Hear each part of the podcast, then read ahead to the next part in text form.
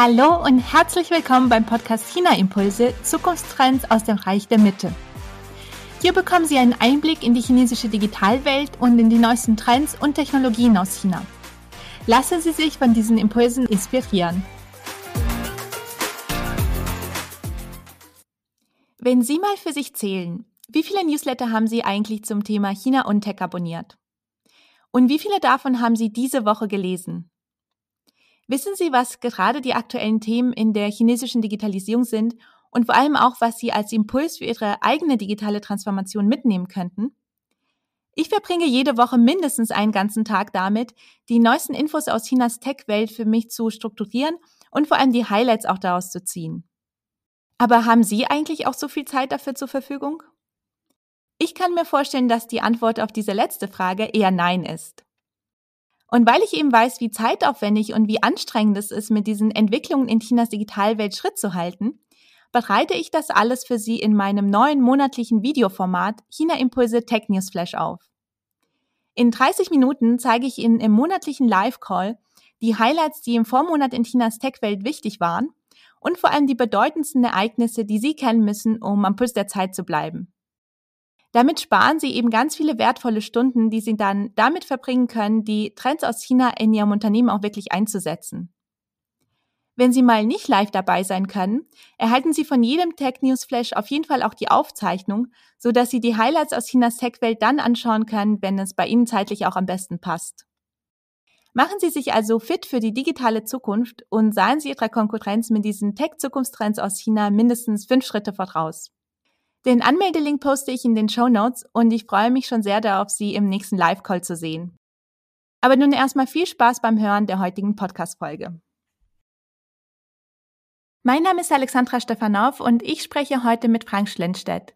Er arbeitet als Chief of Technology bei Xenon Automation Technology in Suzhou in China in der Automatisierung der Fertigung von mekatronischen Komponenten für Maschinen und auch für Fertigungslinien und er lebt seit über zehn Jahren in China. Heute spricht er mit mir über die Themen Automatisierung in China, Smart Manufacturing, E-Mobilität und NEO. Frank, herzlich willkommen bei China Impulse. Ja, vielen Dank für die Einladung zum Podcast, Alexandra. Ich möchte mit dir heute auch nochmal über ein ganz anderes Thema sprechen, und zwar über Immobilität und autonomes Fahren in China. Das sind nämlich auch zwei sehr große Themen im Moment. Was würdest du denn sagen von dem, was du da vor Ort siehst, was du erlebst? Wie revolutioniert China diese Bereiche im Moment? Naja, da China ja jetzt äh, bei der normalen Mobilität nicht ganz vorne dabei war, äh, hat sich China vorgenommen, von höchster Stelle quasi die E-Mobilität äh, zu revolutionieren und da vorne dabei zu sein. Dazu gehört auch das autonome Fahren.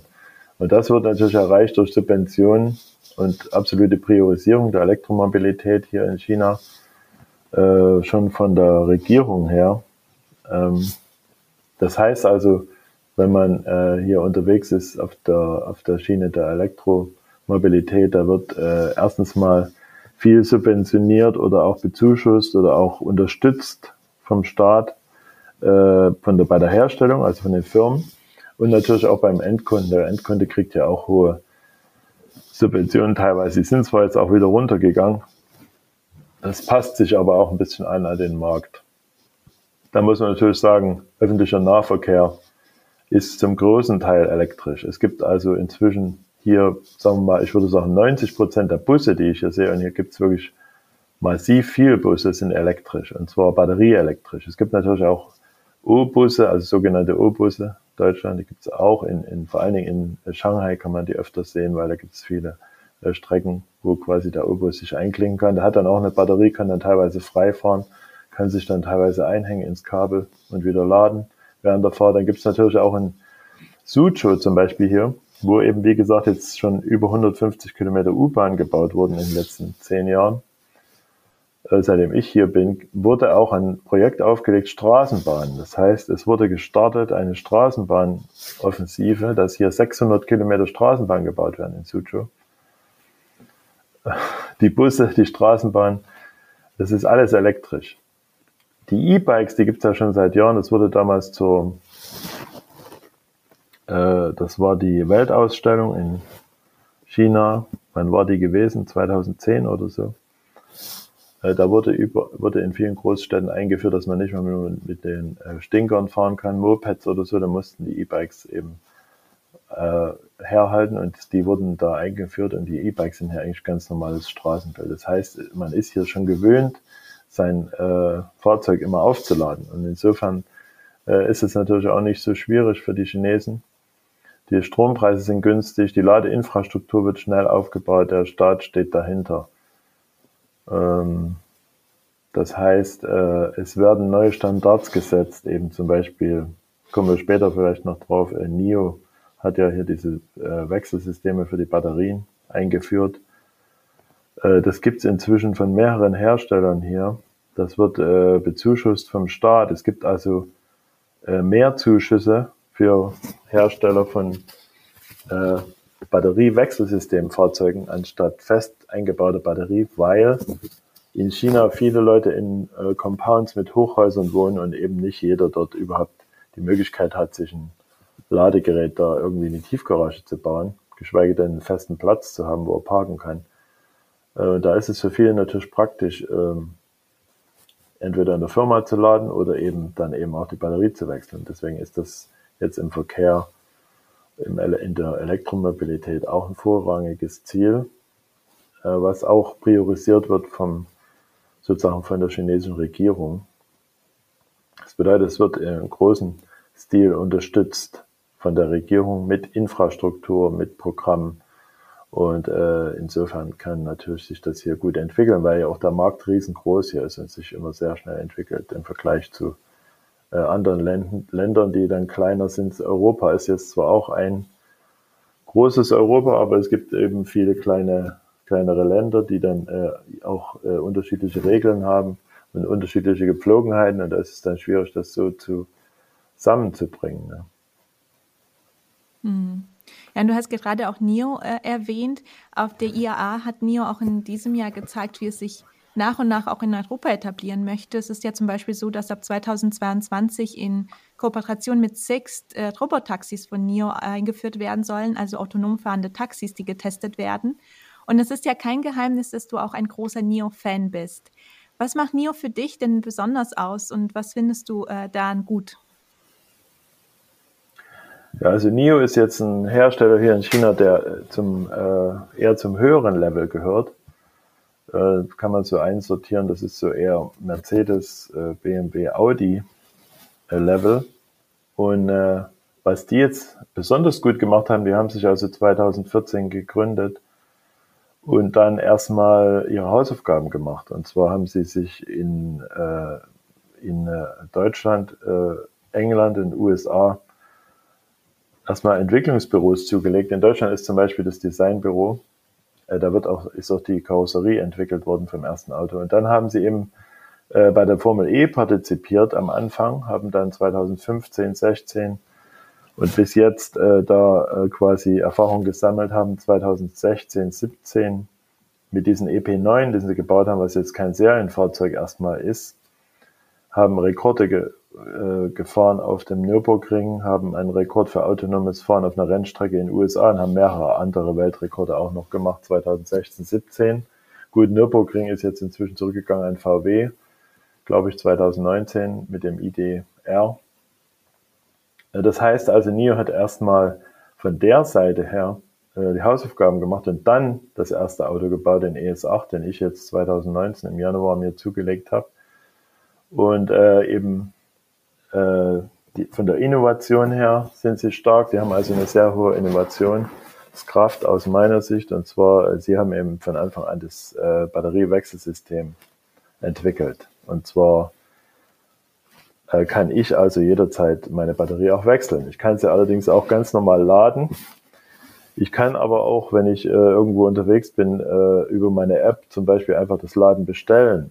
Äh, ich kann also jetzt zum Beispiel sagen, äh, ich habe einen Termin in Shanghai oder sonst wo und äh, ich möchte da zu der Zeit das Fahrzeug geladen haben, dann wird das Fahrzeug eben geladen von einem kleinen Transporter, der voll elektrisch fährt, der dann zwei große Batteriepakete hat und dort mit 60 Kilowatt meine Batterie laden kann. Da ist es eine Stunde fertig. Oder wenn innerhalb fünf Kilometern Schnelllader ist, kann äh, dort der Fahrer oder der Servicetechniker das Fahrzeug mit einem NFC-Chip öffnen und dahin fahren, lädt das Fahrzeug und fährt das wieder zurück.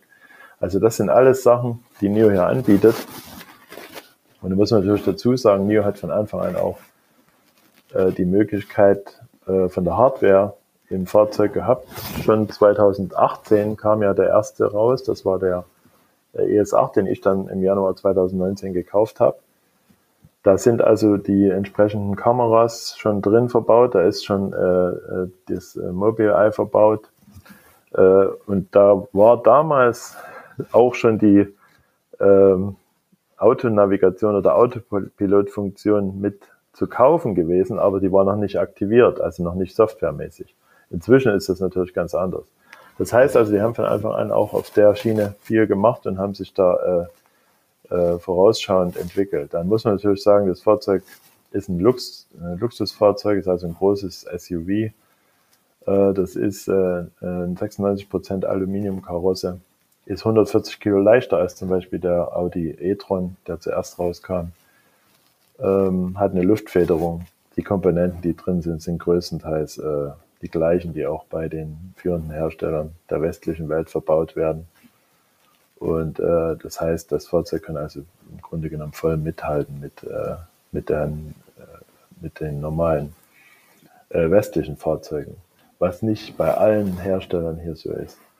Was mich jetzt eben besonders äh, auch interessiert hat, war erstmal die extreme Leistung, weil ich habe da 650 Peak PS, zwei Motoren, Allradantrieb, je 240 Kilowatt.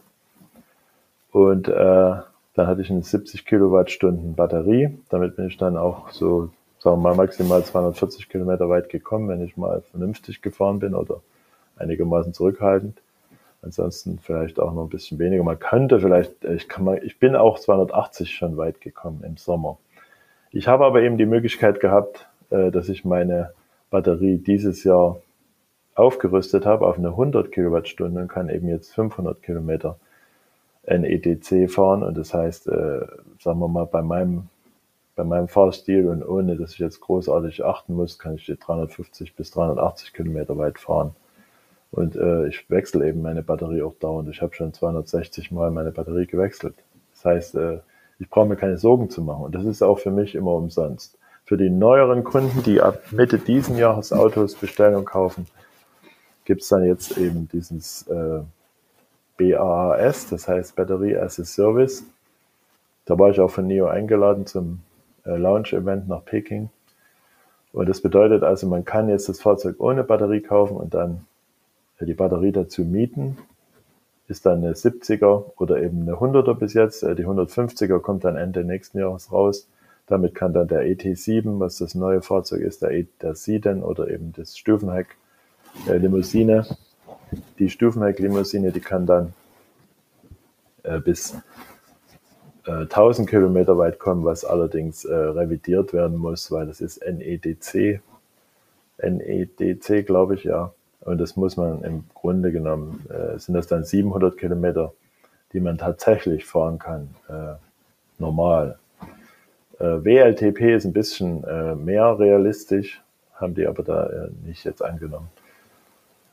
Diese Batterie äh, kommt Ende nächsten Jahres raus und kann dann auch von jedem anderen ge, äh, benutzt werden. Inzwischen hat NIO eben auch bei den 70 kW umgestellt auf eine 75 kW äh, Metall äh, Batterie, die quasi, das ist ein Mix dann, da ist nicht mehr so viel Lithium drin und das sind im Grunde kein, ist kein Kobalt und äh, äh, diese Sachen nicht mehr so viel drin. Und äh, das ist auch, was Tesla zum Beispiel eben jetzt bei den neueren Modellen mehr einführt. Und da bekommt man eben jetzt sukzessiv, wenn man eine 70er hat, äh, eine 75er reingewechselt, ohne dass man da Einfluss hat und hat eben dann eben 5 Kilowattstunden mehr und äh, sozusagen die neuere Technik mit weniger Umweltversch äh, Umweltverschmutzung oder weniger äh, Impact äh, für die Umwelt. Und das sind eben aus meiner Sicht riesige Vorteile. Und NIO hat jetzt, äh, nachdem es am Anfang ziemlich langsam ging, im, im Moment äh, 620 Wechselstationen hier, konzentriert sich jetzt im Moment auf den äh, Plan, die Autobahn mit Wechselstationen zu belegen, was vorher mehr sich auf die Städte konzentriert hat. Ich habe also hier im Umkreis von äh, 30 Kilometer ungefähr acht Wechselstationen, wo ich einfach hinfahre und meine Batterie wechsle. Da ist auch meistens frei, weil ich kann mir äh, quasi die Zeit aussuchen. Ich kann in der App gucken, wie es läuft und äh, gibt es inzwischen auch zweite Generation, brauche ich nicht mehr aussteigen aus dem Auto. Ich fahre einfach dahin, äh, der fährt automatisch rein. Ich bleibe im Auto sitzen, wird die Batterie gewechselt. Äh, das dauert ungefähr vier Minuten. Die sagen zwar drei Minuten. Es ist wahrscheinlich möglich, macht aber wenig Sinn, weil bei 13 Batterien, die da drin sind, das Nachladen ungefähr so funktioniert. Alle Batterien werden zugleich nachgeladen. Das heißt, da kann man ungefähr innerhalb viereinhalb Minuten jemals, jeweils immer wieder eine neue Batterie rauslassen, also eine geladene. Deswegen muss man, braucht man auch nicht viel schneller machen. Weil da sagt NIO, sie können bis zu 312 Batterien pro Tag pro Station wechseln. Das ist alles über Cloud gesteuert. Das heißt, äh, die App wird immer von der Cloud quasi frisch geladen, wenn man sie aufmacht. Da gibt es im Hintergrund dann noch 200 Megabyte, die irgendwie gespeichert bleiben am Handy. Das heißt, äh, NIO hat immer den Überblick, wer was wann wo lädt oder wechselt und kann dann quasi auch sofort reagieren, wenn da mehr Demand ist oder weniger Demand. Bis 2025 werden jetzt pro Jahr 600 Stationen hier gebaut in China, teilweise eben auch an Autobahnen, bei Tankstellen und so weiter und so fort mit 24 Stunden meistens Service. Und da wird man in Zukunft eben dann einfach nur fünf Minuten Batteriewechsel, anstatt eben zu warten, dass man einen Ladeplatz findet oder langsam laden eventuell oder eben überhaupt laden, sondern es ist im Grunde dann wie tanken. Ne? Und das sind also dann bis 25 4000 Stationen, äh, 3000 Stationen hier in China und äh, bis äh, 4, 25 im Ausland. Weltweit 4000, das heißt 1000 müssten das dann in Europa sein, ne? was auch eine Menge ist, weil jetzt sind die 600 in China hier schon so gut, dass man quasi von Peking nach äh, Hainan fahren kann, ohne dass man äh, laden muss, sondern man kann nur wechseln. Oder ich kann nach Harbin fahren, was über 2000 Kilometer sind, nach Chongqing, nach Kunming, ohne dass ich äh, laden muss. Ich, ich brauche nur wechseln. Das ist natürlich schon ein Riesenvorteil inzwischen. Mhm. Und wie wird NIO denn im Vergleich zu Tesla in China wahrgenommen? Äh, ja, Tesla ist natürlich jetzt, sagen wir mal, äh, auch sehr beliebt, muss man schon sagen, weil die haben natürlich auch große Vorteile, weil sie erstens mal jetzt mit dem Model 3 und mit dem Modell Y, äh, sagen wir mal, sehr günstige Fahrzeuge haben und dann haben sie auch ein sehr schnell, gutes Schnellladenetz. Man kann allerdings jetzt nicht unbedingt äh, das Model 3 oder eben das Model Y mit dem NIO ES6 oder ES8 vergleichen, weil da muss man schon eher den Gut, den ES6 kann man eventuell mit dem Modell Y vergleichen, ist aber wesentlich äh, luxuriöser. Man hat also wesentlich mehr Luxus drin. Wenn man dann bei Modell Y das alles möchte, also HUD, also HUD oder zum Beispiel äh, zum Beispiel eben eine Anzeige, die bekommt man da gar nicht. Bestimmte Sachen kriegt man natürlich, aber äh, man muss sagen, es ist wenn man das Model X hernimmt, das kann man vergleichen mit dem ES8. Das Model X kostet aber hier 100.000 äh, oder äh, 100 Watt, das heißt, es ist dann eine Million und eben nicht 500.000 wie der äh, ES6 oder ES8. Der ES8 kostet 550.000 äh, inklusive Batterie. Das heißt also, äh, da muss man auch die entsprechenden Fahrzeuge vergleichen. Also Model äh, Tesla ist hier sehr gut angesehen, geht natürlich hier auch ziemlich ab. Äh, viele kaufen Tesla, sind sehr beliebt, muss man sagen. Aber es gibt natürlich inzwischen auch ganz, ganz viele äh, äh, lokale Hersteller, wie zum Beispiel Geely oder BYD. Also man sieht im Prinzip fast jeden Tag irgendwie ein neues Auto, was man noch nie gesehen hat, elektrisch. Es gibt auch inzwischen eben sehr viele Elektrofahrzeuge hier auf der Straße. Man kann natürlich das sehen am grünen Nummernschild mit dem D drauf oder A, das heißt dann voll elektrisch Batterie oder man hat ein F oder ein G dann äh, als zweiten Buchstaben, dann sieht man äh, daran, dass es eben ein äh, Hybrid ist oder eben ein, ein Plug-in. Mhm. Und ähm, was mir gerade noch einfällt, eine Besonderheit von NIO sind ja die NIO-Houses. Kannst du uns vielleicht dazu auch ein bisschen was erzählen, was das genau ist?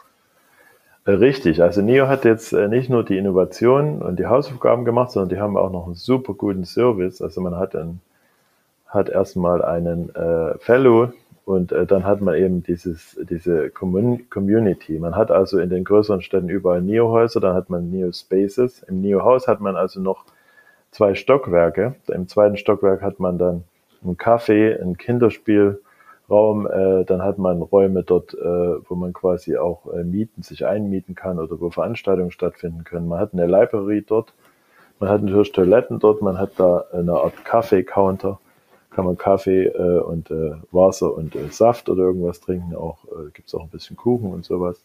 Und da kann man sich treffen. Als NIO-Kunde und NIO-Besitzer kommt man da äh, rein, als Nicht-Besitzer nicht. Und kann dann auch da Zeit verbringen. Das ist kostenlos. Und äh, da gibt es auch dann eben noch so eine Art in der App. Das heißt äh, äh, quasi NIO, wie heißt das jetzt nochmal? Habe ich vergessen. Ja, da kann man also kaufen.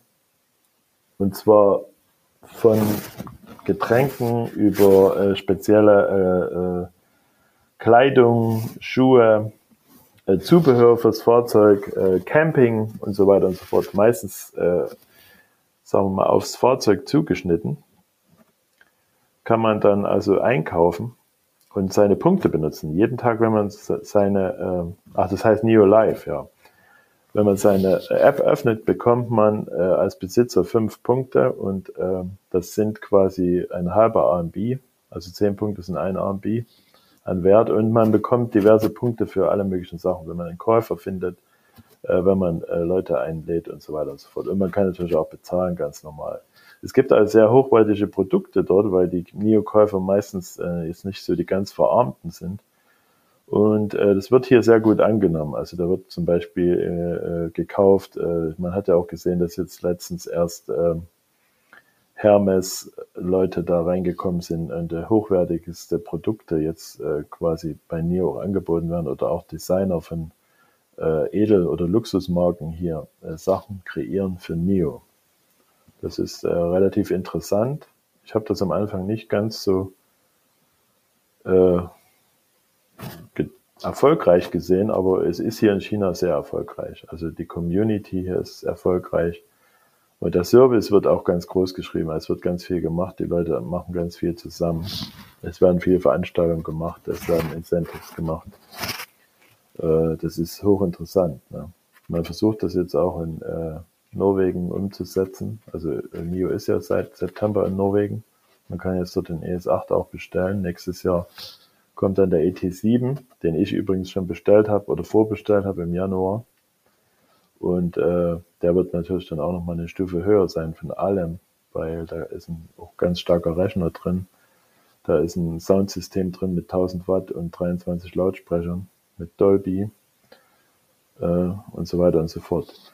Ja, man kann hier mit Nio alles Mögliche machen. Ne? Äh, man ist da quasi rundum gepampert und äh, das ist so ein bisschen der chinesische Ansatz hier, dass es eben nicht quasi bloß eine Automarke ist, sondern das ist schon äh, eine, eine, Art Lifestyle äh, auch dann.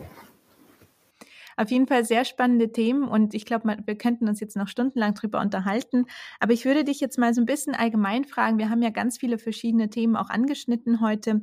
Was würdest du denn sagen, was sind vielleicht auch so ein bisschen die Schattenseiten dieser Digitalisierung und Automatisierung in China? Naja, die Schattenseiten, ich sehe es jetzt nicht ganz so. Ich bin ja schon nicht mehr der Jüngste. Ich bin in der DDR aufgewachsen. Ich bin quasi schon mal konfrontiert gewesen mit dem gläsernen Mensch. ähm, aber es ist so, dass man natürlich gläsern ist. Also man muss sein, quasi, man legt überall seine ID-Karte vor, selbst für Bahntickets kaufen und auch zum Zugang zum, zum Zug braucht man, äh, braucht man seine ID. Äh, die ARD ist verbunden im Prinzip mit der Telefonnummer. Also Telefonnummer hat man auch nicht sonst und man braucht auch überall sein Telefon. Man kann da auch eigentlich nicht groß ähm, jetzt, äh, sagen wir mal, sich rausziehen, weil man im Grunde genommen nichts machen kann ohne das. Und äh, das äh, ist alles miteinander verbunden. Das heißt, wenn man jetzt bezahlt, wenn man bestellt, was man auch macht, man wird immer quasi überall äh, äh ist das irgendwo letztendlich möglich, dass äh, diese äh, Gewohnheiten sozusagen nachzuverfolgen. Der Mensch wird quasi dann auch ein bisschen zum Objekt, anstatt ein Subjekt zu sein. Das ist aber auch äh, so ein bisschen die Gefahr der Technologie und eben der Digitalisierung allgemein. Das wird nicht nur hier so sein, sondern das wird äh, wahrscheinlich woanders später auch so sein. Ich habe jetzt noch nicht festgestellt, dass das missbraucht wird oder so. Also nicht selber. Ich kenne auch sonst niemanden groß, der damit unzufrieden wäre. Die Leute gehen hier damit relativ easy um. Aber wenn man zum Beispiel sieht, auch äh, Digitalisierung und Automatisierung, wenn man das jetzt mal sieht, äh, als Zukunftstrend und dann, wie werden die Kinder hier quasi großgezogen? Also das ist ein einziger Drill. Die Kinder haben im Prinzip keine Freizeit, die haben nur in die Schule zu gehen, zu funktionieren und vor allen Dingen abends noch ewig Hausaufgaben zu machen, auch am Wochenende noch. Also irgendwie spielen oder so, nee, da muss man, wenn man Freizeit hätte, da muss man auf jeden Fall irgendwas machen, entweder Musikinstrument lernen oder sonst was, weil jedes Kind muss hier ein Häuptling werden. Also Indianer sind da nicht vorgesehen und das ist natürlich auch ein bisschen gefährlich. Äh, das ist natürlich eine unheimlich hohe Leistungs, äh, ein unheimlich hoher Leistungsdruck, der da aufgebaut wird und da wird das Kind auch zum Objekt und der Mensch wird zum Objekt und hat eben einfach hier zu funktionieren in dieser Sache oder eben nicht. Ne? Äh, da kann man sich nicht so einfach rausziehen. Auf dem Land sieht das natürlich ein bisschen anders aus, ist zwar auch durchdigitalisiert, aber äh, da haben die Leute noch das langsamere Leben, äh, sagen wir mal, auf dem, äh, sozusagen auf dem Zeiger. Die können also sich da noch zurücklehnen und, und äh, noch ein bisschen langsam machen. Hm. Ja, da gibt es auf jeden Fall viele Themen, über die man für die Zukunft sprechen muss, um da auch eine Balance zu finden zwischen den Vor- und den Nachteilen der, der Digitalisierung und dieser ganzen Entwicklungen. Aber wenn wir schon auch von Vorteilen sprechen, was würdest du sagen? Gibt es da auch etwas in diesen Bereichen, über die wir heute gesprochen haben, äh, was wir auch hier für uns in Deutschland oder in Europa lernen könnten? Ja, man muss ja mal sagen, äh, die Entwicklung wird sich kaum umkehren lassen. Erstmal will die ganze Welt äh, in Zukunft, äh, sagen wir mal, einen höheren Lebensstandard haben. Jeder möchte daran teilhaben. Das heißt, äh, die Digitalisierung und auch Automatisierung und auch die Technologie wird immer weiter voranschreiten. Und dann kann man jetzt sich dafür entscheiden, entweder mitzumachen oder eben nicht. Ähm, in Deutschland habe ich da so meine Bedenken, in welche Richtung man sich entschieden hat. Also man kann hier nicht irgendwie rückwärts gehen aus meiner Sicht. Deswegen sollte man auf jeden Fall in Deutschland mal die Entscheidung treffen, dass man dabei sein will, weil man ja immer noch im Moment auf vielen Gebieten auch äh, Technologieführer ist. Viele Leute wissen das nicht, dass bei ganz vielen äh, Sachen, die auch aus China kommen, immer noch äh, Deutschland dahinter steht oder viele deutsche Mutterfirmen dahinter sind, dass ganz viele äh, Technologieträger und eben auch äh, Herstellungsverfahren und auch äh, Science dahinter steckt. Da werden zwar die Gewinne hier teilweise auch realisiert und dann eben nach Deutschland überwiesen. Viele äh, wissen das nicht. Aber wenn man das natürlich immer mehr und mehr abschaffen will, das ist schwierig. Also man soll auf jeden Fall sich mal Beispiel nehmen an China an der Infrastruktur. Also Infrastruktur ist, glaube ich, ein Riesenproblem, was in Deutschland äh, nicht äh, richtig angegangen wird und wo in Deutschland äh, sehr viel Nachholbedarf besteht. Also aus meiner Sicht zumindest, wenn ich hier bin. Überregulierung. Also hier werden einem Dinge einfach angegangen und da ist es eben am Anfang nicht perfekt und dann wird iteriert, also Iteration und dann wird es nochmal, nochmal, nochmal. Und dann wird es mit der Zeit eben dann so, dass es funktioniert. Äh, in Deutschland ist es eher so, dass man erstmal alles perfekt geplant haben muss. Dann muss es natürlich überall abgenickt werden von ganz vielen Stellen. Äh, dann wird es irgendwie umgesetzt. Und wenn es dann fertig ist, ist es schon alt. Ne? Das ist natürlich schwierig. Also da muss man äh, unbedingt gegensteuern. Hier wird Infrastruktur immer zuerst aufgebaut. Und zwar so extrem, das kann man sich im Grunde nicht vorstellen. Hier wird nicht nur Umwelt zerstört. Hier ist es so gewesen, dass äh, am Anfang äh, sicherlich die Luft nicht besonders gut war. Die ersten Jahre, wo ich hier war, war das ein Riesenthema. Da hat man überall Luftfilter gekauft und so weiter und so fort. Das ist alles nicht mehr. Man hat inzwischen den größten Teil der Tage saubere Luft und äh, einen blauen Himmel. Das ist noch nicht überall in China so, aber da wird auch gegengesteuert. Das kann man in Deutschland genauso sehen. Äh, als ich Kind war, da war der Schnee schwarz und da war der Fluss ohne Fische und inzwischen äh, und der Wald war natürlich am Sterben. Inzwischen äh, ist das alles kein Thema. Ne? Man kann im Fluss schwimmen, die Lachse sind wieder da.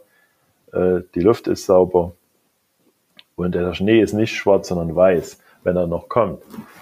Und äh, da muss man also wirklich äh, aus meiner Sicht, äh, sollte man äh, sich da mal überlegen, äh, dass Infrastruktur eben so funktioniert. Erstmal dezentral mehr in dezentraler Hand geben, weil doch äh, lokal wird äh, viel besser entschieden. Man soll jetzt nicht denken, dass hier in China alles in Peking entschieden wird, sondern da wird der große Weg vorgegeben und hier wird sehr viel lokal entschieden und auch lokal gemacht. Also die lokalen äh, Regierungen, die haben hier äh, und auch Governments, die haben hier sehr, sehr viel Power und äh, können das umsetzen. Sonst würden hier nicht solche Erfolgsgeschichten entstehen.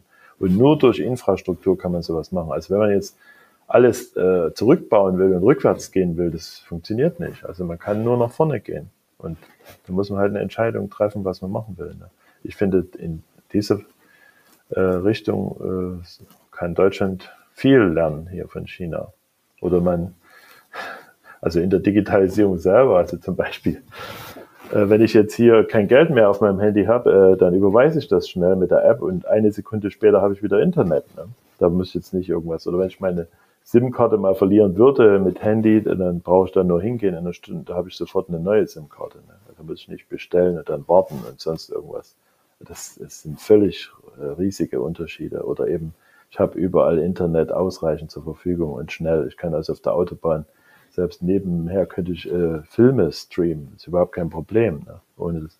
In Deutschland habe ich, so viel ich das weiß, öfters sogar das Problem, dass ich nicht mal telefonieren kann. Also solche Sachen müssen unbedingt angegangen werden oder müssten, äh, äh, kann man von hier lernen, würde ich sagen, müssten äh, übernommen werden, um jetzt wieder äh, den Anschluss zu gewinnen. Weil es ist ja nicht so, dass Deutschland überall hinterher ist, aber da kann man schon einiges äh, lernen und trotzdem seine Tradition behalten, weil in China sind auch viele Traditionen noch äh, valid und werden behalten ne? und Kultur und so weiter. Das heißt ja nicht, dass sie alles wegschmeißen. Da sieht man also die Leute abends tanzen oder mittags im Park äh, Musik spielen, äh, spontan und freiwillig. Das ist nicht äh, von der Regierung angeordnet. Das ist also völliger Blödsinn, wenn Leute sowas denken. Hm. Ja, das war doch ein gutes inhaltliches Schlusswort. Wo können unsere Zuhörer und Zuhörerinnen dich denn finden online, wenn sie sich mehr mit dir zu diesen Themen austauschen möchten? Äh, naja, vor allen Dingen in äh, LinkedIn braucht man nur meinen Namen äh, eingeben, dann kann man mich sicherlich finden bei LinkedIn. Sehr gut. Ja, und jetzt, äh, Frank, noch zum Schluss, wenn du eine ganz kurze Auflistung machen müsstest, was sind für dich denn aktuell so die Top 3 Themen oder die Top 3 Trends in der chinesischen Digitalisierung, Digitalwelt? Äh, die drei Themen, das ist schwierig zu sagen. Also zum Beispiel äh, natürlich die E-Mobilität, äh, das autonome Fahren und natürlich die, äh, die Plattform, äh, die Transformation zu Plattformwesen. Im Grunde genommen, alles, worüber wir jetzt zuletzt geredet haben, das sind die Trends ne, hier. Hm, ja, aber das stimmt, wie du sagst, die Themen, über die wir heute gesprochen haben, das sind ja so die Top-Themen in, in diesen Bereichen der Digitalisierung in China. Ja, Frank, vielen Dank, dass du heute hier warst. Ja, ich bedanke mich auch, dass ich hier sein durfte. Ich hoffe, dass Ihnen diese Folge gefallen hat und dass wir uns im nächsten China Impulse Tech News Flash sehen. Den Anmeldelink finden Sie in den Show Notes und ich freue mich schon sehr auf Sie. Aber jetzt wünsche ich Ihnen erstmal eine wunderbare Restwoche und ich freue mich, wenn Sie auch bei der nächsten Podcast-Folge wieder dabei sind. Bis dann und sei Jen!